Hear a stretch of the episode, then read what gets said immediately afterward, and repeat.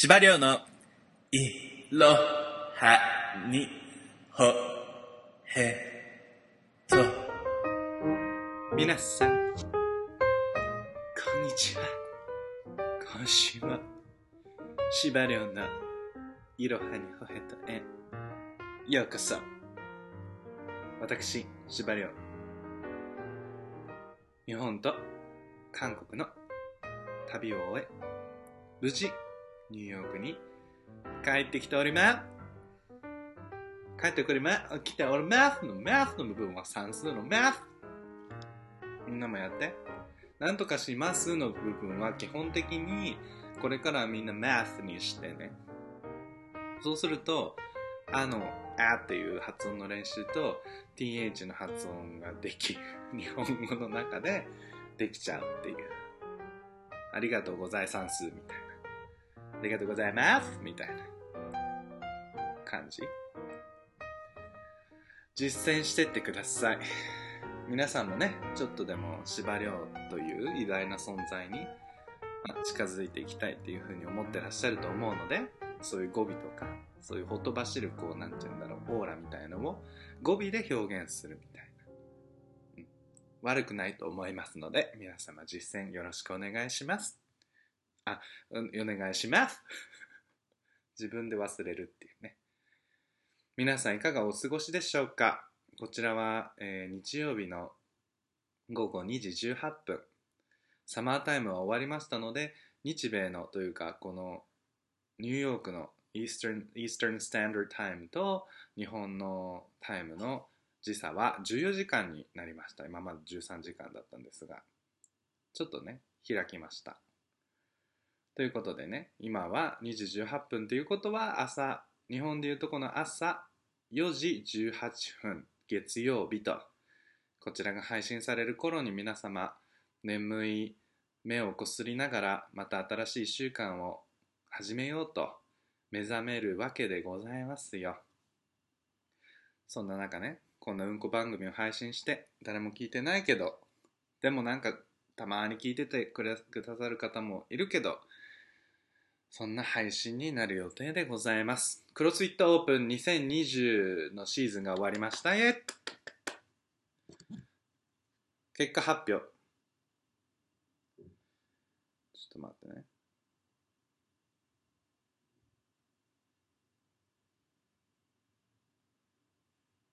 ふんふん。前回はなんか前回60何位とかって言ってたんですけどやっぱりこのスコアが最後出た時にまたガラッと変わったりするのでそれを待ちきれず私は前回のあの認識で60何位と思ったんですが前回今年の、えっと、2月3月シーズンにやったクロスフィットオープンの日本のランキングは75位だったんですよ。それがですね今回ぐぐっと順位を上げまして75位から今回の2020オープンの日本のランキングは61位ということで14位あのランキングを上げることができました。皆様応援ありがとうございました。いやベストまあ61だからベスト60には入ってないんですね。でもね、放送を聞いていてくださった方はよくご存知だと思うんですが、私今回の目標は一応30位以内とかってね、のたまっておりまして、まあ、と言いつつも、その30っていうのはなんとなくまあ、結構練習したし、なんかクロスフィットの経験も積んできたからガクンと上がってるだろうってことで、なんとなく、どんぶり勘定で30と。どんな方がね、競技と競技生活を送られているとか、ベスト何時はどれぐらいの実力とかっていうのがなかなかね、あのちゃんと把握しない中で、まあ、30といったので、まあ、今回30以内を狙った上で61だったということですごい失敗したっていうような気分は逆に逆にというか、まあ、あまりせずまあ普通に純粋に、えっと、ランキングが結構上がったことに関して楽しかったし嬉しかったしっていうような気持ちを覚えているのと同時に、まあ、今回前回は本当に初めてのクロスフィットオープン。今回2回目ってことで2回目となると少しずつ雰囲気が分かってきてでそれでより明確に今まで自分がまあ今まで楽しくクロスフィットやってれば肩の手術をして肩がね脱臼癖があるところからくっついてなんか懸垂なりなんなりそういうのがね棒にぶら下がったりできると。そういうことだけを楽しみに自分の体がこうやって健康でちょっとコンピートもできる競技者人生を送れるみたいな感じでそこの喜びだけでやってきたところを今回のオープンを終えて、まあ、圧倒的にやはりこうこう上半身の部分肩の手術で響いてる部分とかのパフォーマンスがやはり他のもの足とかの強さに比べると圧倒的にあのダメだったりするのでそのダメな部分っていうのが、まあ、より明確に浮き彫りになったのでまた来年の10月11月のシーズンあるので1年あるのでそこは今回はあの今までは楽しいだけでやってたところを次はあのクロスフィットとしを競技としてランキングにもちょっとこだわってで、まあ、さらにあのランキングを上に上げるってことその楽しみながらっていうかもうもう少しシリアスになってもいいかなっていうようなそんなことを考えております。という上ではあのやっぱりトレーニング方法とかトレーニング内容とかっていうのももう少し工夫して、まあ、より自分の弱点を克服しつつ長所はキープしつつなんかもっとクロスフィッターとしてあのなんだろうラウンドなんて丸い丸いというかこうまあ弱点のない選手を目指していけたらいいかななんて思いました例えばですねあの最初の20.1は日本で29番そのまあスナッチっていうのを8回やってあのバーピーをそのバーの これ言葉で説明するのもあるね。まあその20.1は29番。いいじゃないですか。20.2は37番。ここまでいいんですよ。いい感じでしょ？で、20.3で、ハンドスタンドプッシュアップっていうのがあったんです。逆立ち腕立て。あれがね、非常にやっぱり肩のあれもありまして、痛いっていうんじゃないけど単純に弱い。まあ、その上ちょっと体が重たいのでね。で、それでいきなり日本で122、そこの20.3は122だったんです。で、ところ変わって20.4になると、あの100キロのバーベルを頭の上にベーンって上げたりするのができたので日本で20位と。この5つのあのオープンワークアウトを通して20.4が一番日本のランキングが高く 20, 20位っていうことでした。ここら辺はまあ満足というか自分の中でああのこういう数字を見たかったっていう感じだったので嬉しいんですがで最後の20.5はそのマスリングマスルアップっていうのがあってあの新体操選手とかがあの何？ぶら下がってリング？あれがあるじゃないですか。だあれでマッスルアップ。そのそこリングにぶら下がってブンって振って振り子みたいな法則でブンって上に上がってリングの上にこう体が、まあ、ギュッといくっていう感じ？その動作が今回一回もできずこの20.5でそれが課題として出てそうするとさそそんなことできない人いっぱいいるのかなと思ったら案外日本でアメリカだっていっぱいいたんだけど逆に日本だと体軽い人多いのでできる人が多かったようでで急にそこだけ143位とだから20.3の122位と20.5の143位がすごく足を引っ張引っ張ってしまって最終的にまあ61位という形にまあ終わりましたと。いうことですね。皆さん、改めて本当に先ほども言いましたけれども、応援ありがとうございました。楽しかった。楽しかったけど、あの、やっぱり、あ、ちょっと待って、チキン頼んだんだ。や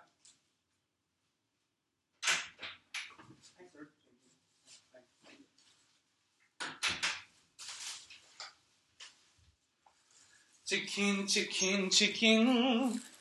チキンを食べると。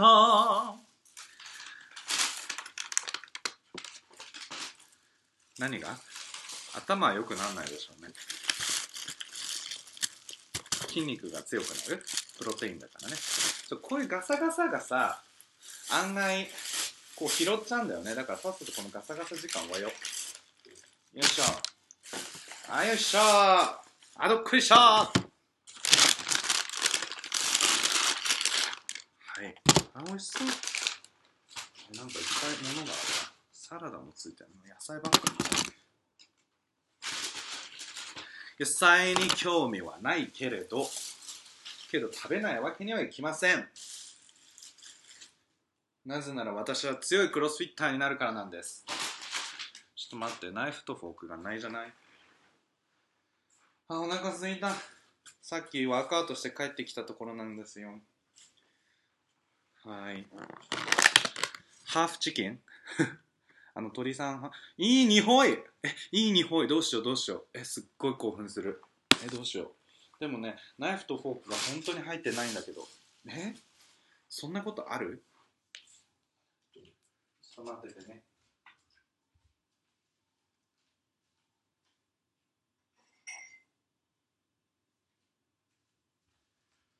これもう後でお掃除洗濯なんて言うんだっけ食器洗いするのがめんどくさいけどシルバーのナイフフォークでいただきます。チキン半分。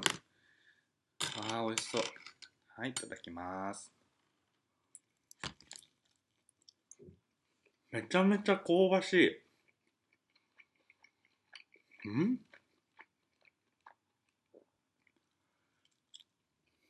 チキンの当たりと外れのさやばいねうん。ビンゴって感じ。何で焼いたらこんな香ばしい？もう、炭火って、炭火の味が、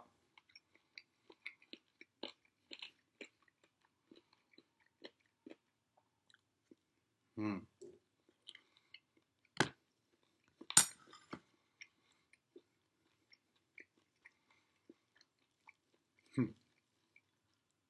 おもむろにさ、こうやって最近食べるシーン多いけどさ、これみんなどういうじょ、どういう風に聞いてんだろうね。もうここは収録ボタンを止めて、食べ終わったら帰ってこいって感じかな。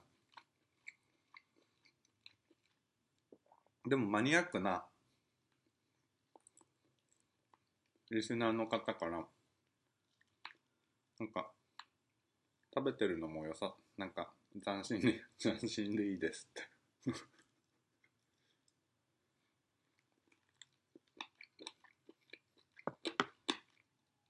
でもびっくりの美味しさ。うん。アメリカって、まあ、ニューヨークだと、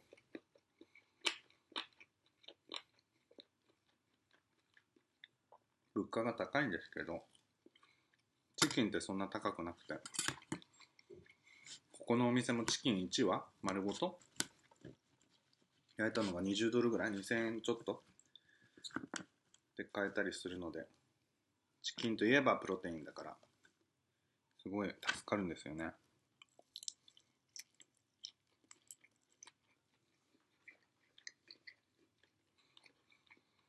うん。ホワイトミートの部分もちゃんとジューシー。みんなわかるホワイトミートと、ん？ダークミート。あの、ささみとかさ、脂肪の少ない、淡白な部分はホワイトミートって言うんだよ。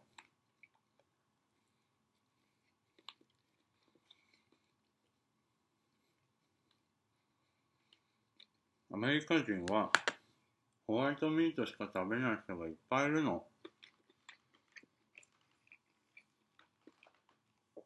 ばっかだよね。気持ち悪い人がいるんだって。ブラダークミートの部分。あそこが美味しいのよさ。でも、このチキン、すごい美味しい。ホワイトの部分も普通に食べれる。ソースなくて。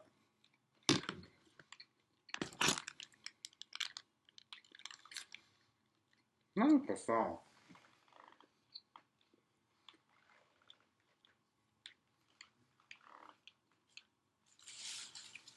忘れ物多いよ、この店。チキンつけるドレッシングとか。頼む頼むとかあったのに。全然ないわ。別にホワイトミートがこんだけ美味しいからいいけど。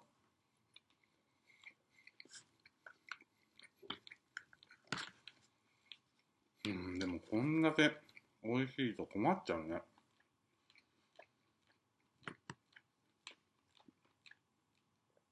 これで筋肉も強くなるんでしょ？そう、日本と韓国行ってきました。うーん。ご報告することあるかなうーん。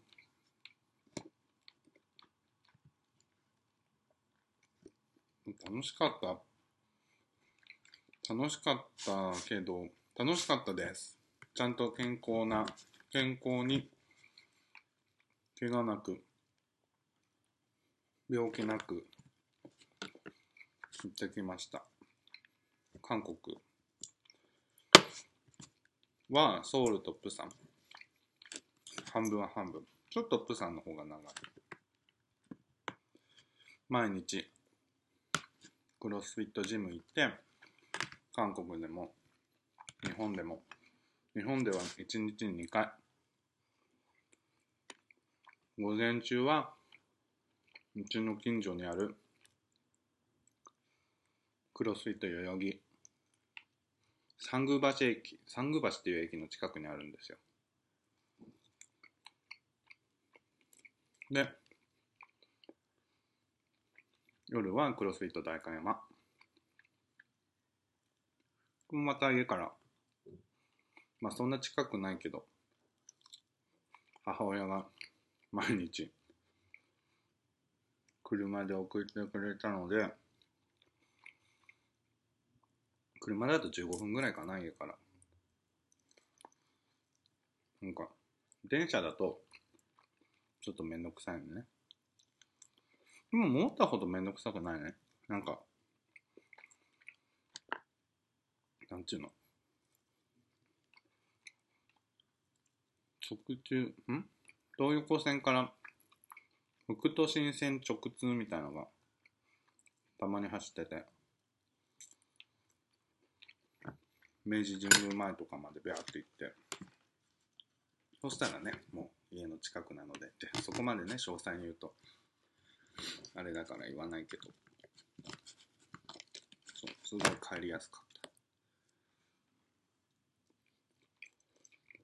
うん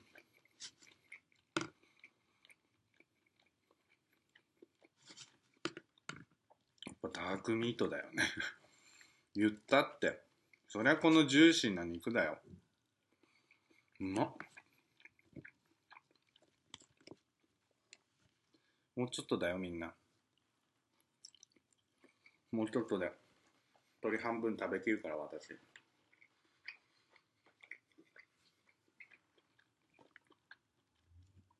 ああそうだ。大食いの大食い選手とかを知ってる人だったら大食いを知ってる人だったら絶対知ってるマックス鈴木さん。ソウルのミョンドを歩いてたらいたよ普通に。マックス鈴木だと思って。でもなんか乳母車をしてて奥さんみたいな人といたからプライベートだと思っておかお声掛けしなかった。でも YouTube で見る限りすごい。気さくでいい人そうだから声かけてもよかったかも。うん。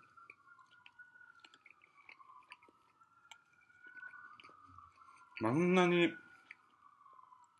テレビとか動画で見るのと全く同じ見た目って人初めてかも。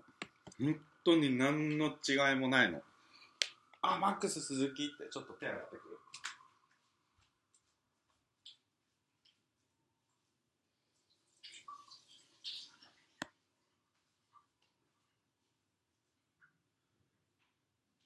あこのチキン本当に美味しい。絶対リピートしよう。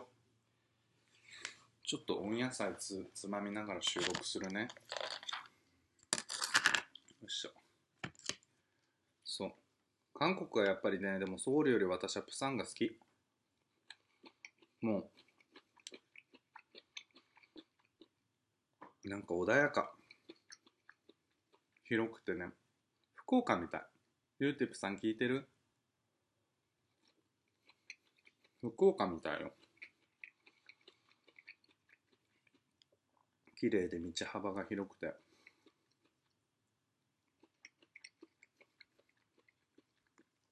プサンはプサンのなんていうの？プサン弁みたいのがあるらしく。韓国の方に言わせると鉛が強くて。なんかヤクザっぽく聞こえるんだって。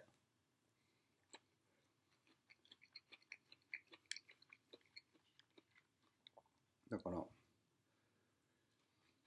うん。あれなんだけど。私には韓国語わかんないからそんなのわかんないけどさ。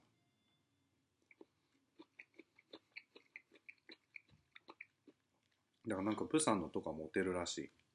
ちょっとそのそやな感じ。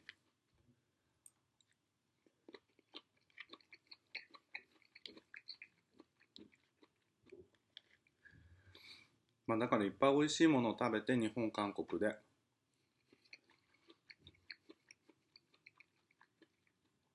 男の子とも何人か遊んで。うん。でもあんま派手に遊ばなかったねやっぱりね。クロスフィットオープン中だったから。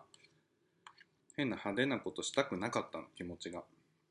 コンペティションに心が向いてた。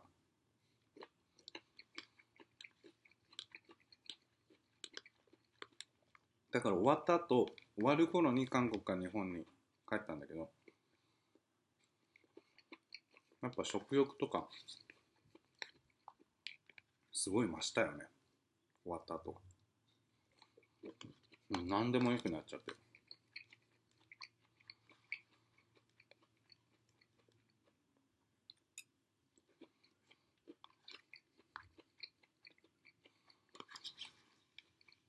うん日本もさもっともっと行ったことのないとこに行ってみた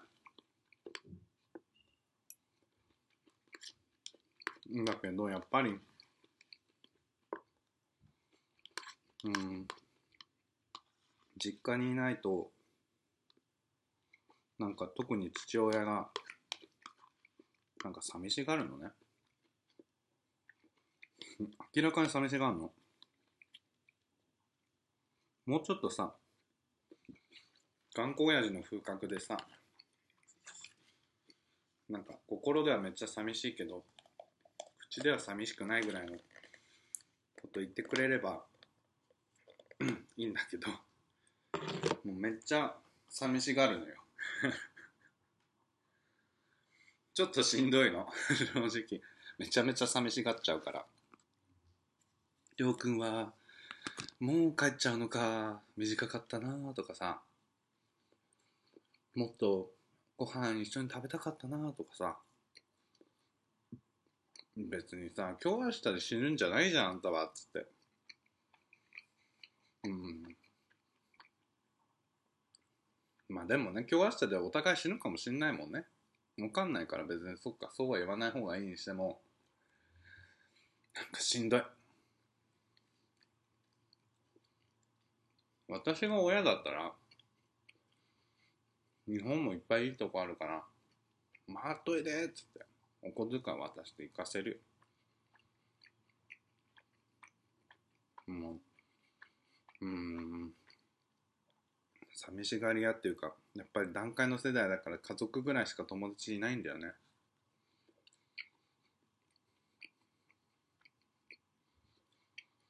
うん。だから寂しいんだよね。でもさ本当に親の世話しに帰るとか本当勘弁だから今はね。介護とかになっちゃえばもしかしたらねやらざるを得ないって言って。うん。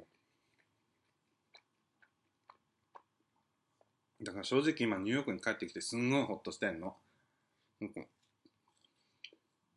全然好きだけど、なんか家帰ってきて、ベッドでゴロリってなって、一人だと思って、ゲームしてもネットフリックス見ても、筋トレ好きな時間に行っても、いいんだって思ったすんごいテンション上がった。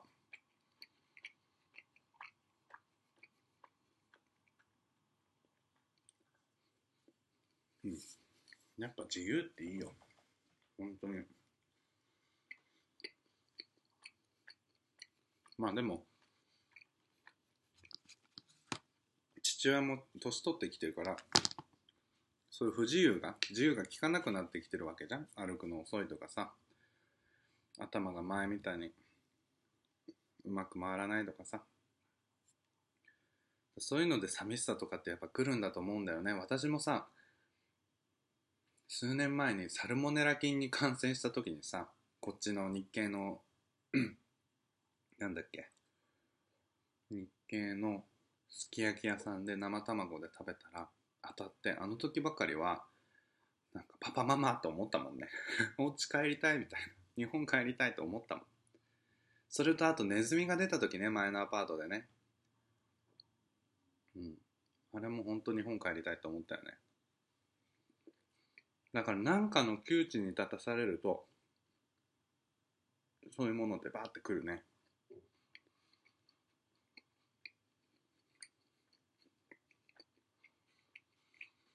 うん。ってことはまだ健康で若くて元気ってことなのよ私が。だからちょっとうざいぐらいに思っちゃうんだよね。うん。でもあと10年待てないかな。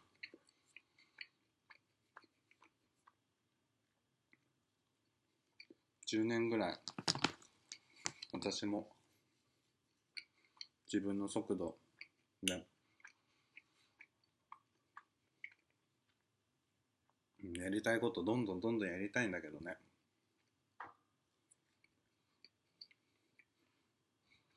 でも10年経ったってリエコの年にはなんないわけだしリエコを見てるとうん。すごいアクティブだし感覚若いしさ。だから10年待ってもらってもダメかも。やっぱ性格だからね。リエさんなんてさ多分20歳ぐらい上でしょ？私より。もう私よりずっとバイタリティあるもんね。憧れ。うん。本当に美味しかった。ちょっと一瞬で勝たしてくる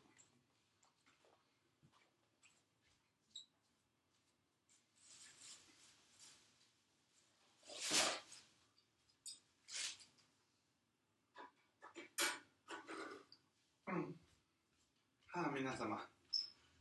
食べながらで失礼いたしました。はあお腹が膨れて気分が上々。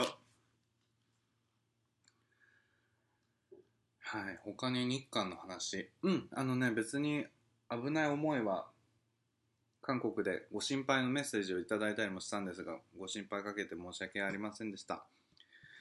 えっと幸いのことそういう怖い思いは一切せずにあの5日間？6日間ぐらい？韓国旅行を楽しむことができました。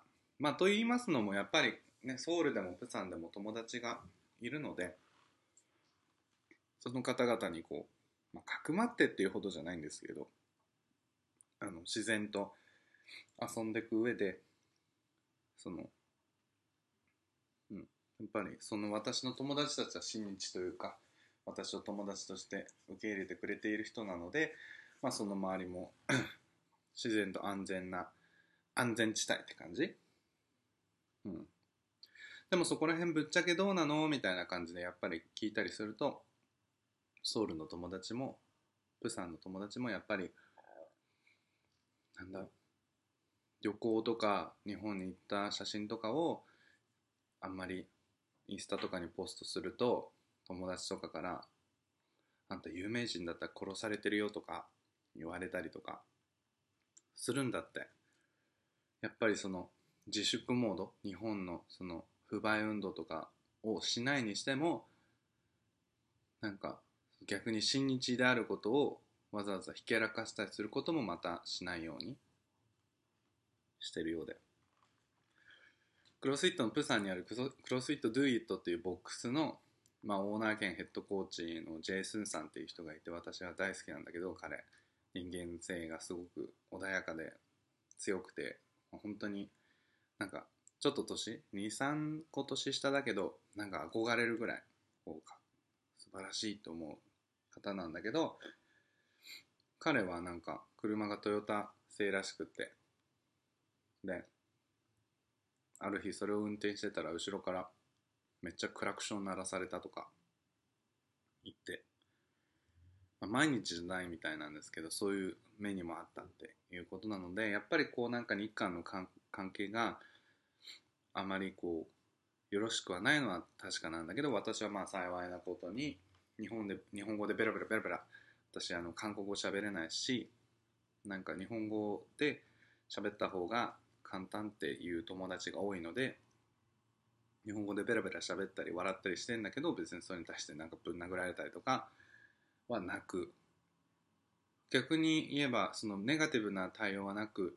驚くほどポジティブにこうああなんかよく来たねとか感じでなんかもうお題はいいから食べてってとかもプサンとかあったしそういうのとかもあっちゃったりしてなんだかすごくよくしてもらっちゃった至れり尽くせりな韓国旅行でした。あこの MacBook は日本に持ってってないので日本では収録してなかったんですけどあのコーギーさんという芸の若い芸の方のあのお持ちになってる番組で今夜もここにゲイがいるっていう番組があるんですがそちらにこうゲスト出演してそれでエピソードが1時間半ぐらいなんか前編後編みたいなで配信していただきました。コーギーさんとっても聡明な方でね。うんと。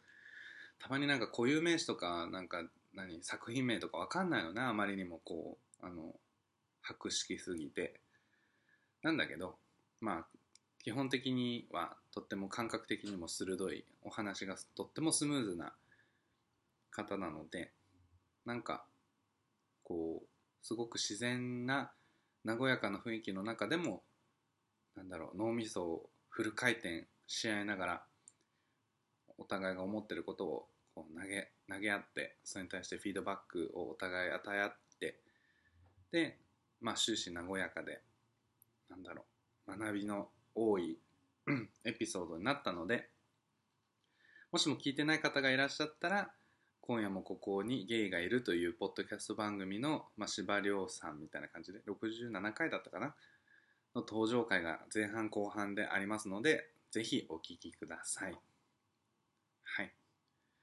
でそれでね、まあ、時間潰しというか時間稼ぎというか私がこの MacBook を持ってってなくて収録できないっていうことの間をコーギーさんの番組に出させていただいたことで皆様には少しあのちょっと違ったいつもと違った雰囲気の収録状況をお届けできたのかなというふうに思います。はい、やっぱニューヨークいいないやいいなっていうのさっきも言っちゃってちょっとかぶるんだけどイケイケの時はこんないい街はなくてダメダメな ダメダメになると誰も助けてくれないというかちょっとこういろいろお金がかかりすぎちゃったりいろいろこう不良のことに巻き込まれた時にちょっと対応するのが難しい街でもあるので完璧とまだ言わないんですけれどもただねやっぱりこの魅力は本当に否定しがたい。私にはぴったり。という。そんな中やっぱり2週間も収録が空いてるとね2通お便りが新しく来ておりますので紹介してさせていただきたいと思います。ペンネーム匿名希望と。匿名希望なんかもうななんつうの？ひた久しくないわね。匿名希望っていうペンネーム、うん、匿名希望さんどうもありがとうございます。りょうさんこんにちは。いつも楽しく拝聴させていただいています。ありがとうございます。最近あった出来事について少し長くなりますがここでシェアさせてください。かっこ誰にも話せないので気になる。私かっこ20代女性ストレートは今男性2人とニューヨークであローカルだわ。ニューヨークでシェアをして暮らしています。女性男性男性の3人でね。その2人とは10代の頃からのお友達で1週間に1回は必ず3人で一緒にご飯を食べるほど仲良しですと。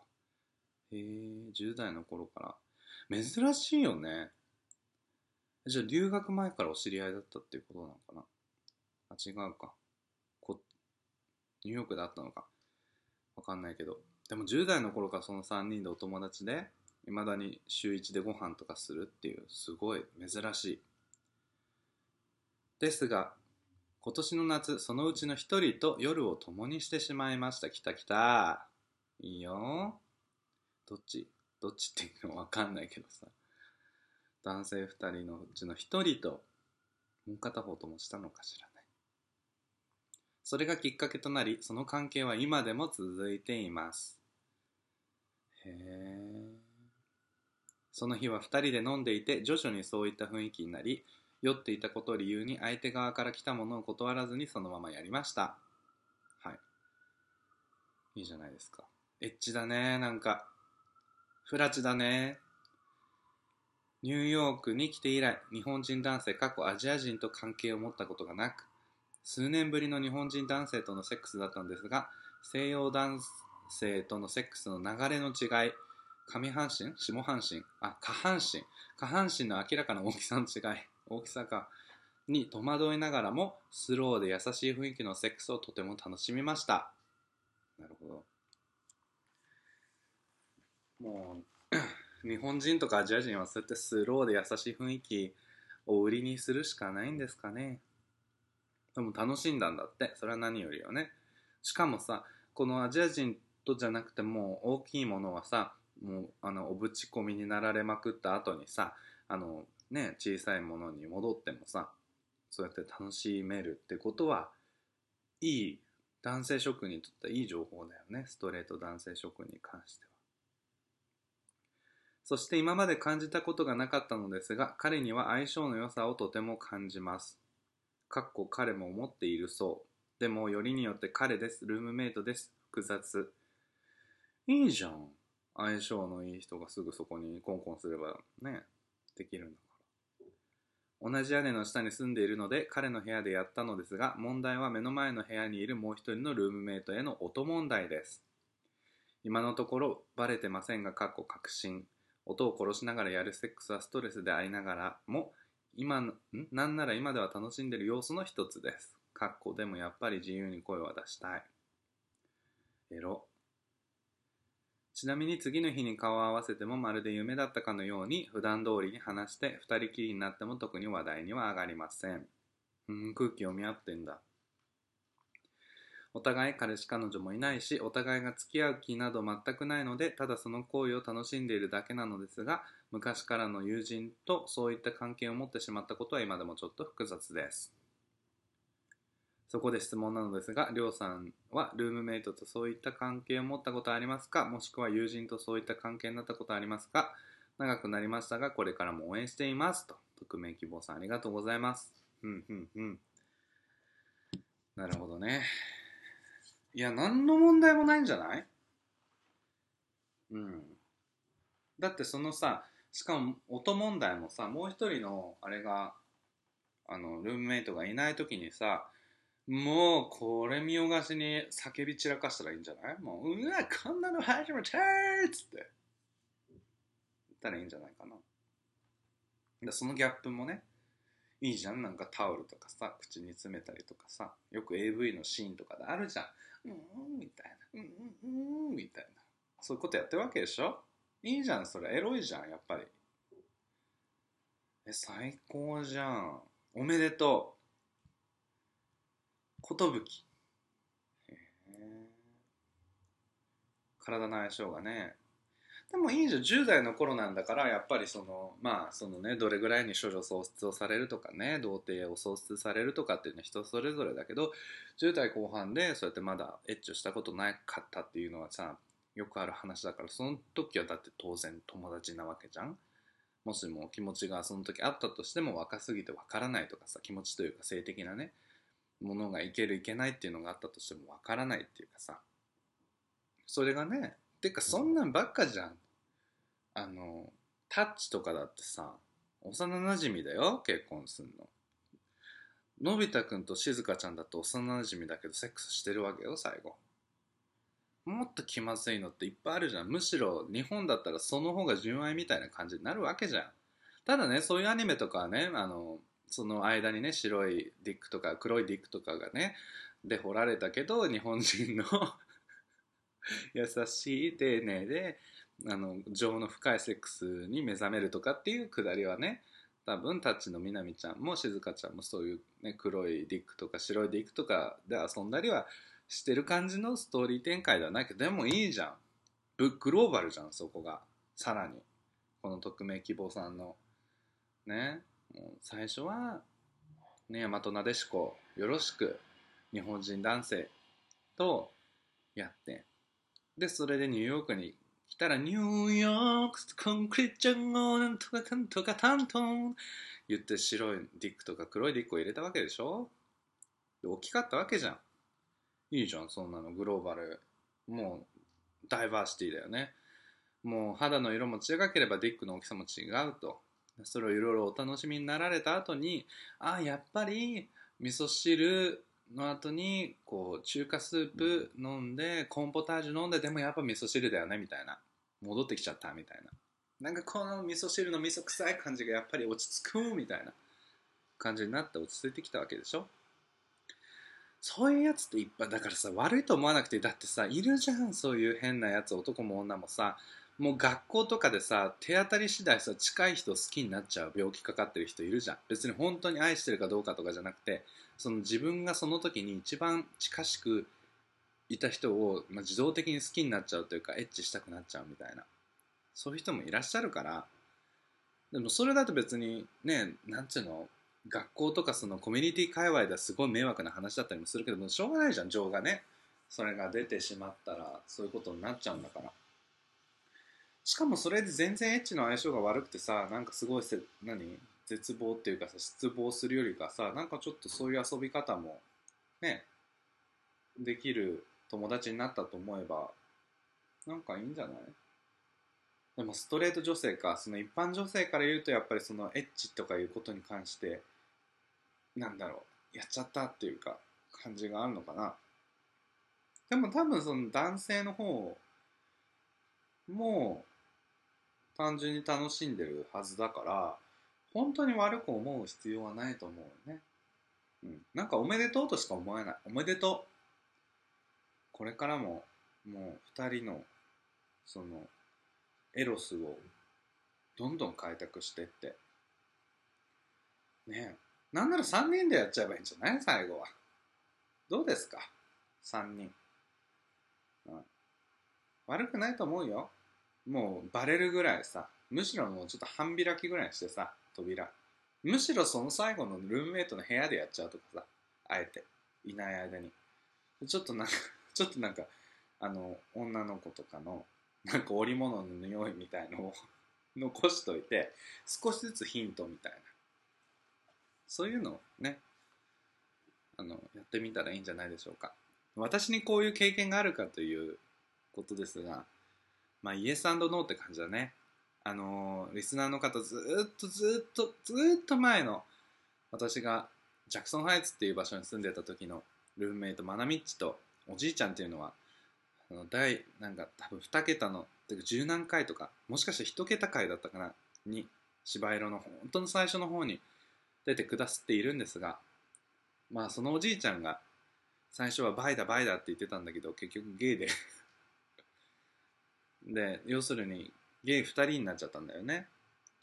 まあ、ゲイ2人になってしまうとさ、なんかそういう、なんだろう、エッチはしてないんだけど、なんかちょっと見せ合ったりとか、ちょっと触り合ったりとか、そういうことはしたよね。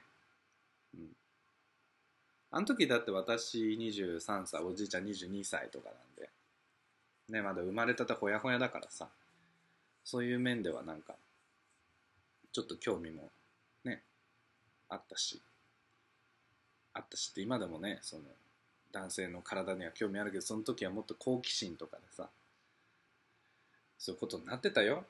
うん。友達とそういう、ずっと長いこと友達だったけど、は。でもさ、恋愛ってそういうもんじゃないの、うん、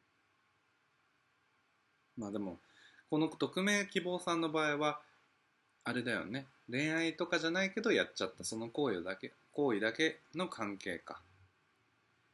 残りは普通の通常通りの友達関係。そういう人はあんまいないかな。むしろ私友達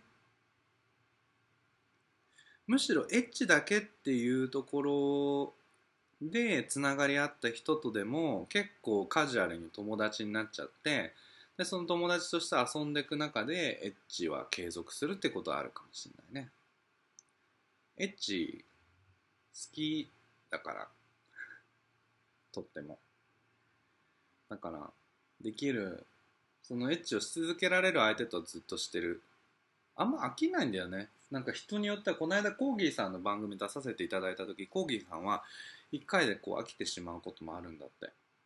なんか私そういうのないんだよね。基本的にいろんな、まあ、食べ物も大好きだから男の人もいろんな食べ物 食べてるみたいな感じ。でそれで何回も食べれるのよね。飽きが来ない。飽きっていうのは今まで来たことないかな。飽きる人っているよね。なんかそうやって振られたこと結構あるもん。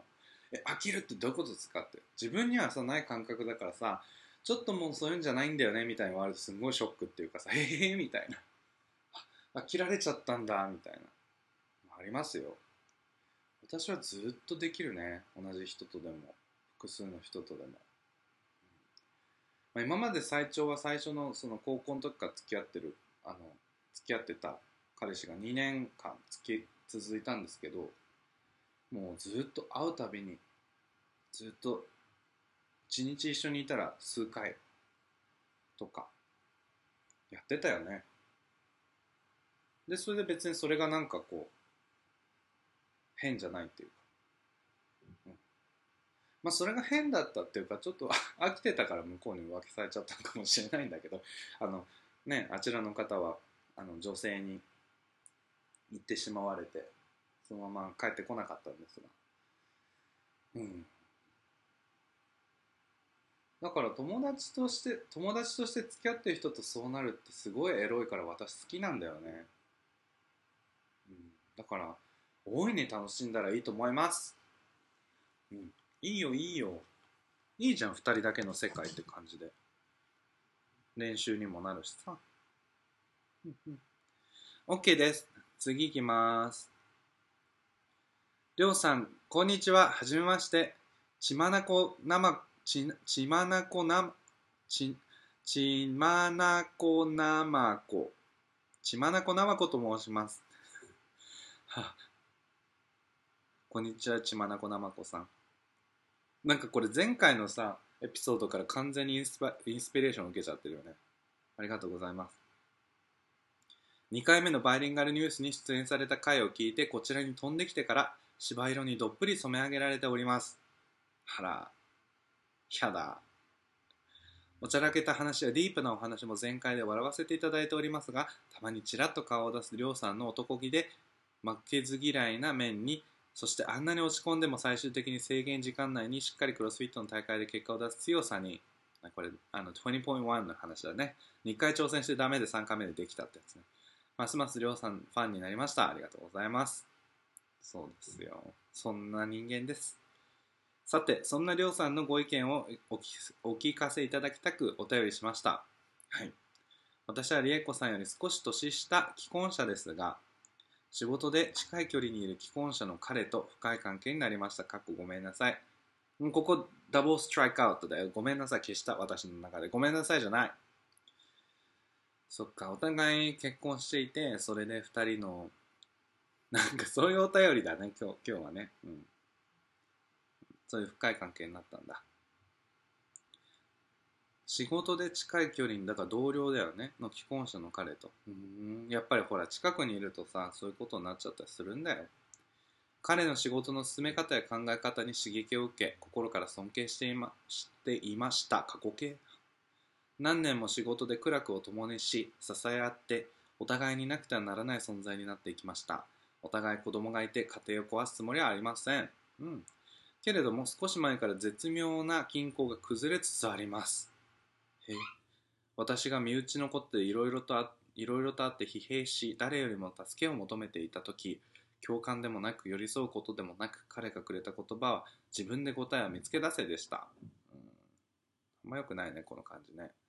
正直食事も睡眠も満足に取れないほど思い詰めていたのにそして仕事ではこんそんな思いを封印していつも以上のパフォーマンスで立ち回ったのに心から信頼しているはずの彼は受け止めてくれませんでした。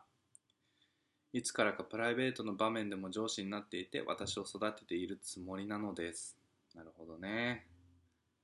ですが正直本当に辛い時期に受け止めてもらえなかったことが何度かあり彼なりの正義を振りかざして目の前の私の気持ちを否定することが続いて気づけば信頼も消えかけています ああこれしょんぼりだなこういうので消えちゃうんだね信頼ねりょうさんも2時間討論するぐらい思ったことは徹底的にお伝えする方ですね。よね？はい、そうです。私もそうです。はーそしてそれは誰よりも分かってほしいから大好きな気持ちはあるんです。そうだよね。分かってほしいんだよね。何度か面と向かって時間を割いて私の思いを伝えましたが、その場は分かり合えたと思っても同じことを繰り返しています。自分を疲弊させる関係ならどんなに思いがあっても断ち切るべきでしょうか。なんだかぐるぐる考えすぎてバターになりそうなので、りょうさんにバッサリ意見をいただけたらとメールさせていただきました。楽しい日本か韓国のバケーションでの武勇伝をたくさん芝居郎にアップした後に、お時間が空いた時にでも思い出していただけたら嬉しいです。また寒い季節がやってきます。どうぞご自愛ください。ちまなこなまこ。ありがとうございます。ちまなこなまこさん。うん。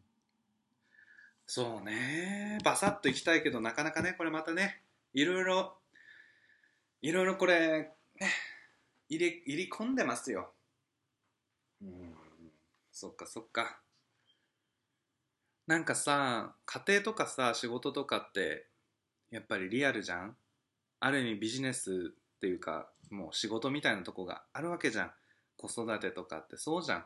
自分が崩れてさ、感情的になってさ、あのメルトダウンを起こしてさギャーギャーピーピー言えないだからそうやって抱え込むわけじゃんでもその中でもおか、まあ、優しいお母さんとしてとかさあのしっかりした妻としてのさある意味仮面という仮面って言ったらなんか騙してるようだけど違くてそういうモードになってさお仕事お仕事でさやっぱプロフェッショナルとしてさそのなんかいろいろ嫌なことがあったとしてもそれをあのなんか出して八つ当たりしたりもできないからそこで逆にねちなまこまなこさんもさしっかりそのパフォーマンスをいつも以上に上げようとなんか辛いことがあったにもかかわらず私もそういうタイプね。なんかそういうのをさ人に察してっていうのはなかなかあのできる人いるじゃん。結構甘え上手っていうかさなんかどう考えてもこいつ昨日嫌なことあったなみたいな感じで態度でさあの職場で見せちゃう人。私はそういうの基本的にとってもやりたくない人なのでそのなんだろう。うん。なんか失恋とかして、うん、失恋とかしてなんか最後職場で泣いたりしたのは4歳5歳。あの背の高い1 9 0センチ以上の韓国人ジョンっていうのと別れた時に完全にダメになっちゃって職場であの花々のさよなら大好きな人を聞きながら号泣したっていうねお話がございますがまあそんなような麗しい涙腺とかももうあまり持ち合わせておらずやっぱり年も取ってきて、ね、お仕事の意味とか分かってきたので全く最近はそういうねあの冬彦さんと別れたりもあったけどまあすごく嫌だったしズーンって落ちたけどクロスフィットには必ず行ったし仕事もちゃんと頑張ったっていうわけでございますよ。ってなるとねそういうようなその生活をしっかり自分の中でこう規律をよくね定めて自分で頑張ってやってる中でこのようなサイドの関係っていうのは要するにもうオアシスのような癒しのようなただここだけではわがままになれるここだけでは正直に自分でいられるっていう場所であってほしいっていうせめてここぐらいは気持ちいい気分でだけでいさせてっていうそういうことになってくるわけですよ。人間それぐらい抱えてるわけなんだよね。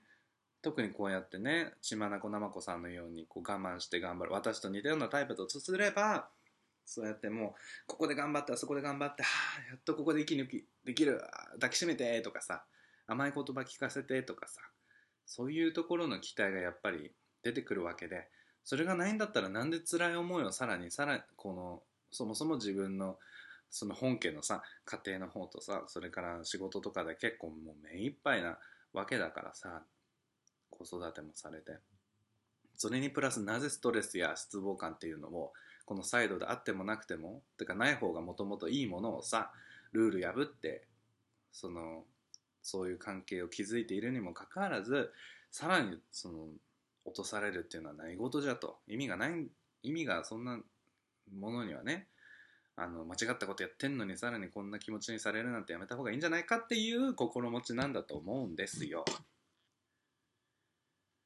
そうね。共感力ね。ほんとさ、いやだって私だってさ、あ相手ゲイだよ。全部ゲイ男性なのにさ、共感力うんこみたいなやつとばっか付き合ってるわけじゃん。もうちょっとわからないかなみたいな。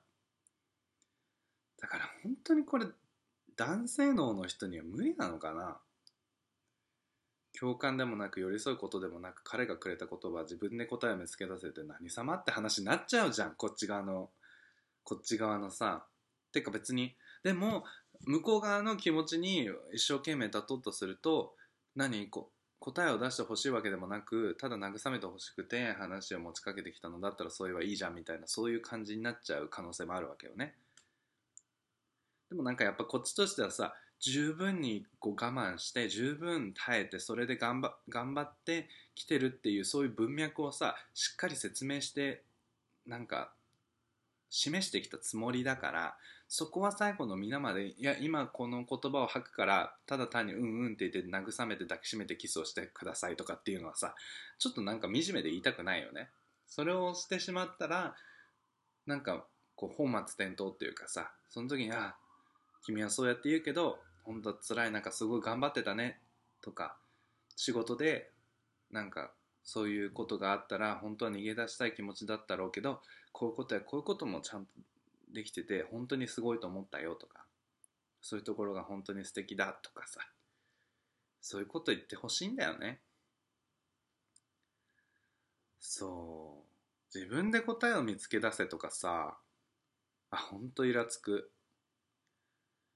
本当イラつくよね。いやいやお前いやえ？ー、なんで？本当に分かんないんだよねこういうの。それって自分の能力が低いことをこういうふうに格言を格言を言ったようにして隠してんのかな。自分で答えは見つけた。知ってるわそんなんてか探し探してるわずっとっていう感じだよね。てかそう答えっていうの大体はてかなんていうの精神的なものって答えとかじゃないんだよ。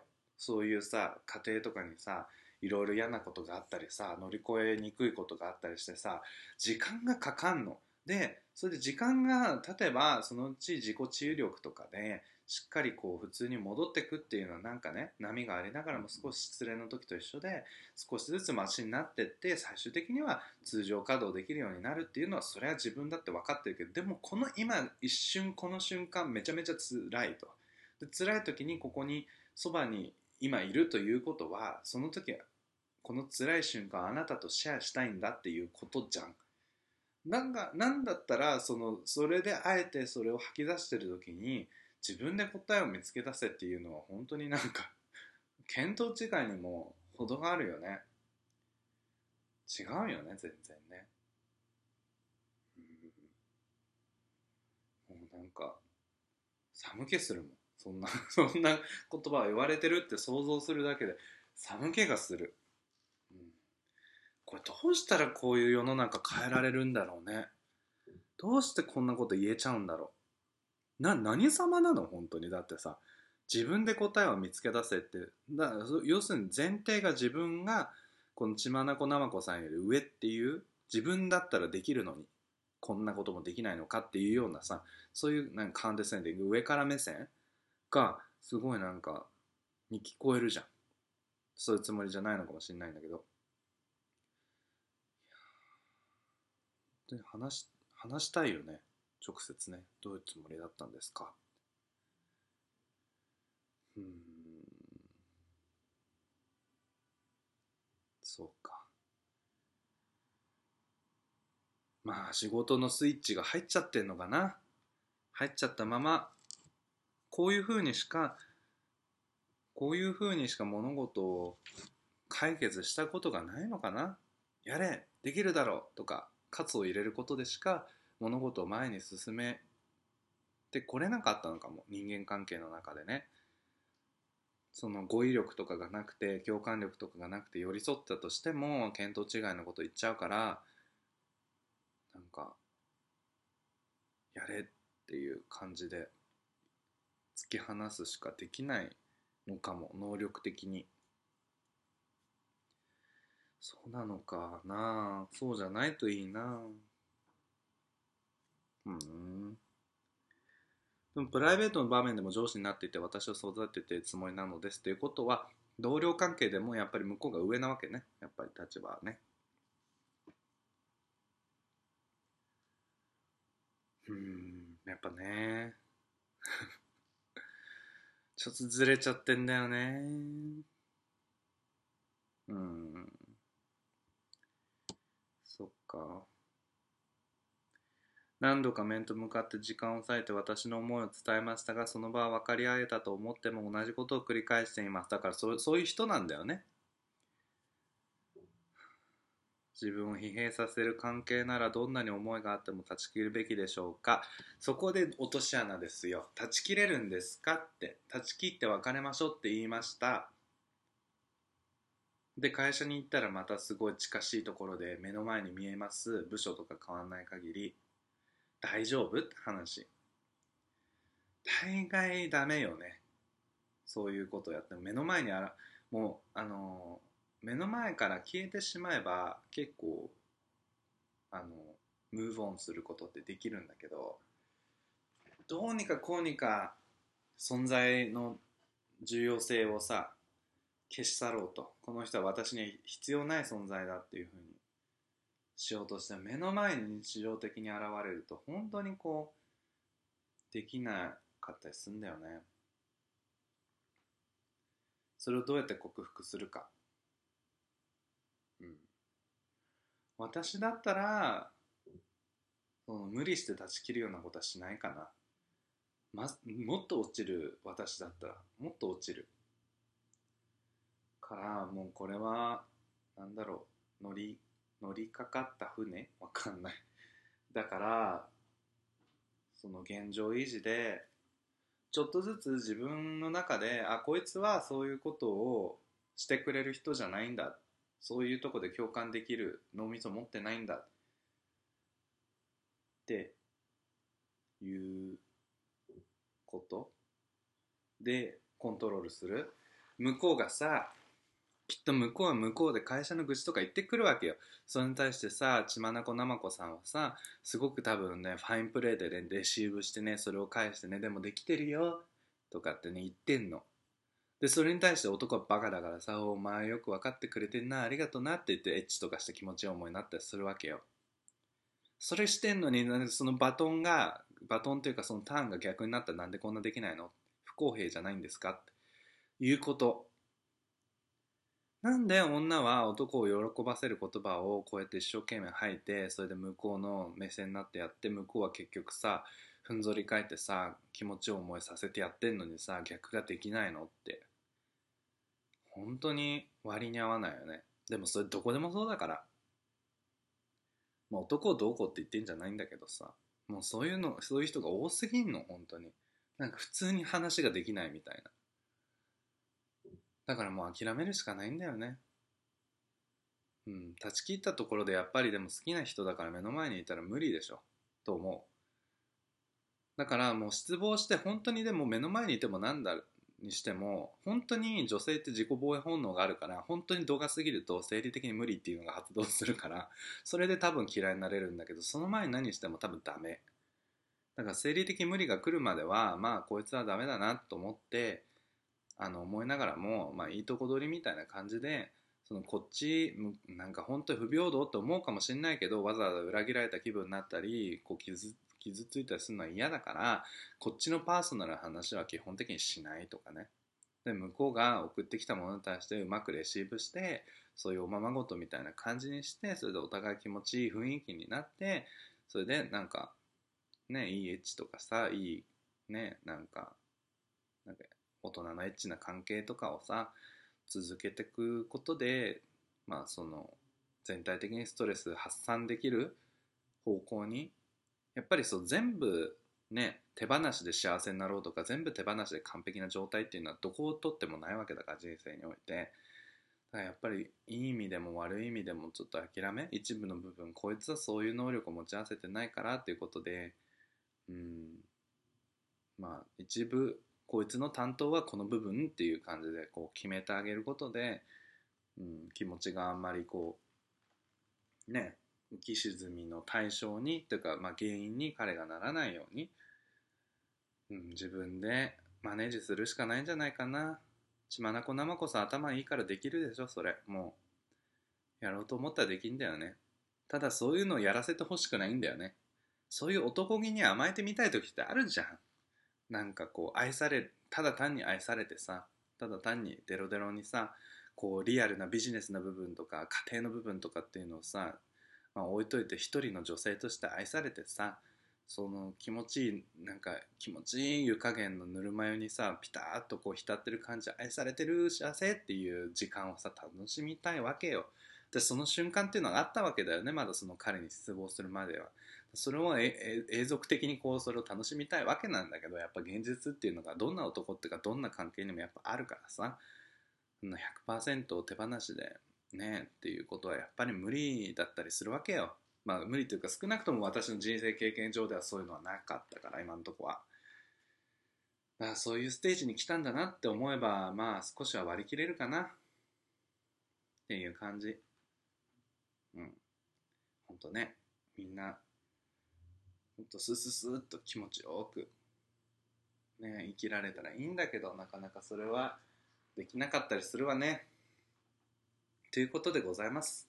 あんまり回答にはなってないんですが、まあ、私のサジェスションとしてはどうせ、ね、今このまだ好きだっていう気持ちが終わりの状態でその無理やり別れたとしてもどちらかというとこっちが逆にフリークアウトしてなんか振ったはずなのに追い求めてしまうとかよくわかんない。メンヘラみたいな行動に陥ったりするのでそれはちょっとあんまりねあのいろんな意味で良くないので、まあ、現状維持の中で自分の中でこの男から何を求めているんだっけっていうことをもう一度整理整頓して、ね、こう苦しいことがあった頃からこそその受け止めてほしかったんだけど多分そういうことができる人じゃないんだと最初からね。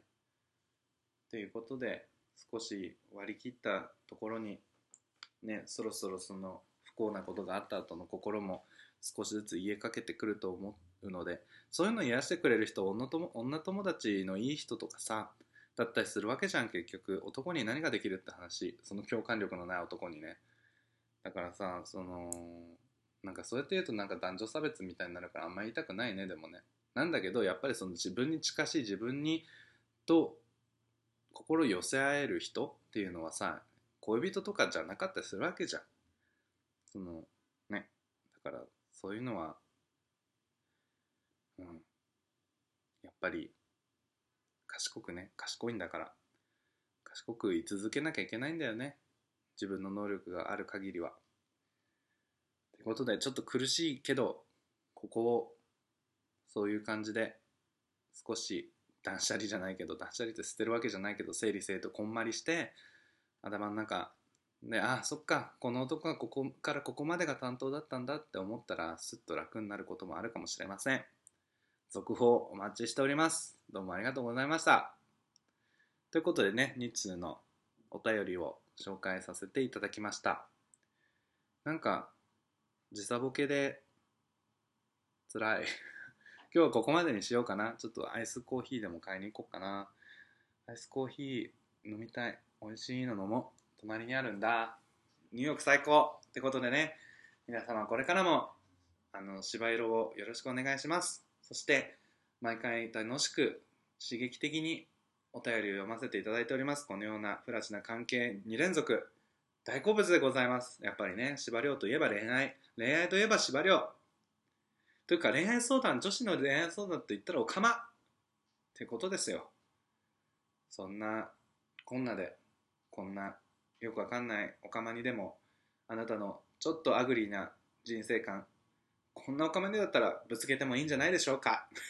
ということでこれからもしばりょうあのねのコーナーははらかひき at gmail.com はらかひきはすべて小文字で harakahiki at gmail.com までこれからもどしどしお寄せください。つうわけでした。